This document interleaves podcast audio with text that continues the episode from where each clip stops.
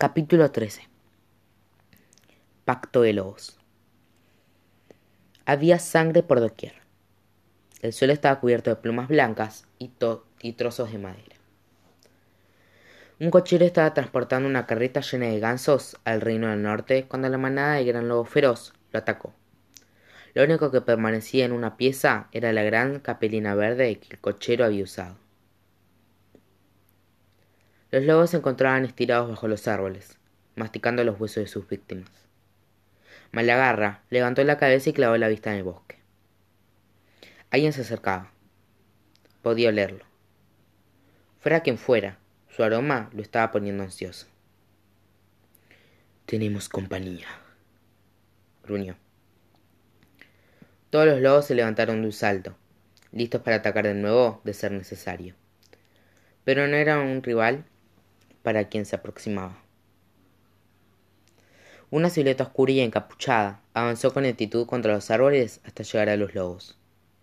Se detuvo por un momento, sin miedo, delante de ellos, antes de revelar su identidad. Hola, malagarra, respondió la reina malvada. ¿Quién eres? Ladró Malagarra. La mujer que estaba enfrente de él que tenía la mitad de su tamaño, estaba haciendo que se le erizaran los pelos de la nuca. No me conoces, pero escuchaste hablar de mí, dijo. Todos lo han hecho. Es la reina malvada, gruñó un lobo. Malagarra puso todo el peso de su cuerpo sobre sus patas delanteras. Esa mujer lo había intimidado y eso no le gustaba.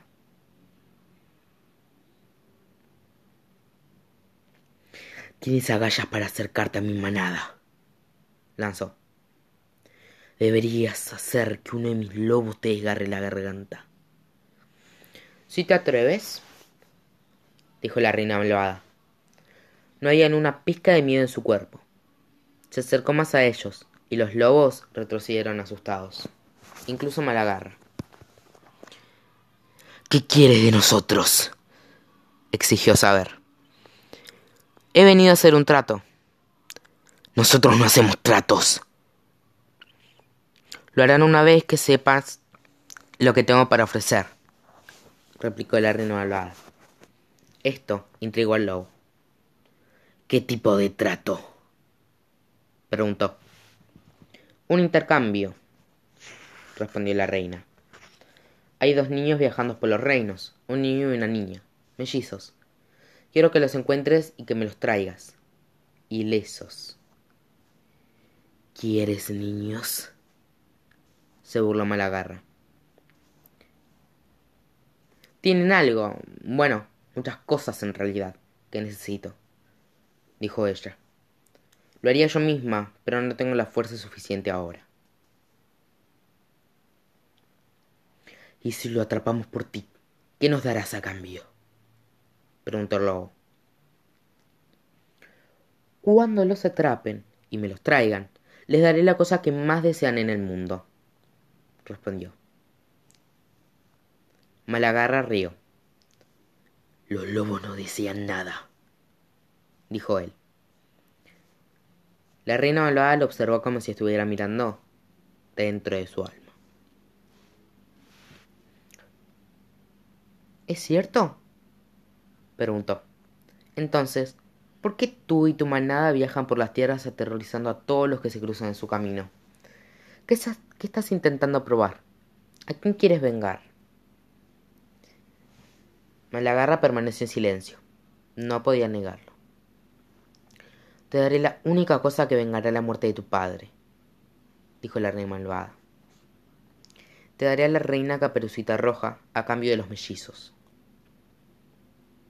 Todos los lobos, incluso Malagarra, gruñeron, dudosos, pero la idea los intrigaba. ¿Y cómo podrías hacer eso? inquirió. La reina malvada lo miró con tanta dureza que se le aceleró el corazón. No me cuestiones. Tendrá la joven reina mis manos para el fin, final de la semana. Tráeme a los niños y te la entregaré. ¿Tenemos un trato? Malagarra miró a los lobos asustados de su manada. Ellos asintieron. No querían hacer enojar a la reina. Trato hecho. Pero déjame advertirte algo. Si no cumples con tu parte del trato, voy a quebrarte el cuello como si fuera una rama. La reina malvada caminó hacia el lobo y se detuvo a unos pocos centímetros de su rostro, mirándolo con intensidad. Déjame que yo te advierta algo, dijo. Si no cumples con tu parte del trato, haré que todo se convierta en alfombras, al igual que lo hizo Caperucita Roja con tu padre. Y si vuelves a amenazarme, yo misma te despellejaré. agarra permaneció quieto. La reina malvada sabía que lo tenía exactamente donde quería.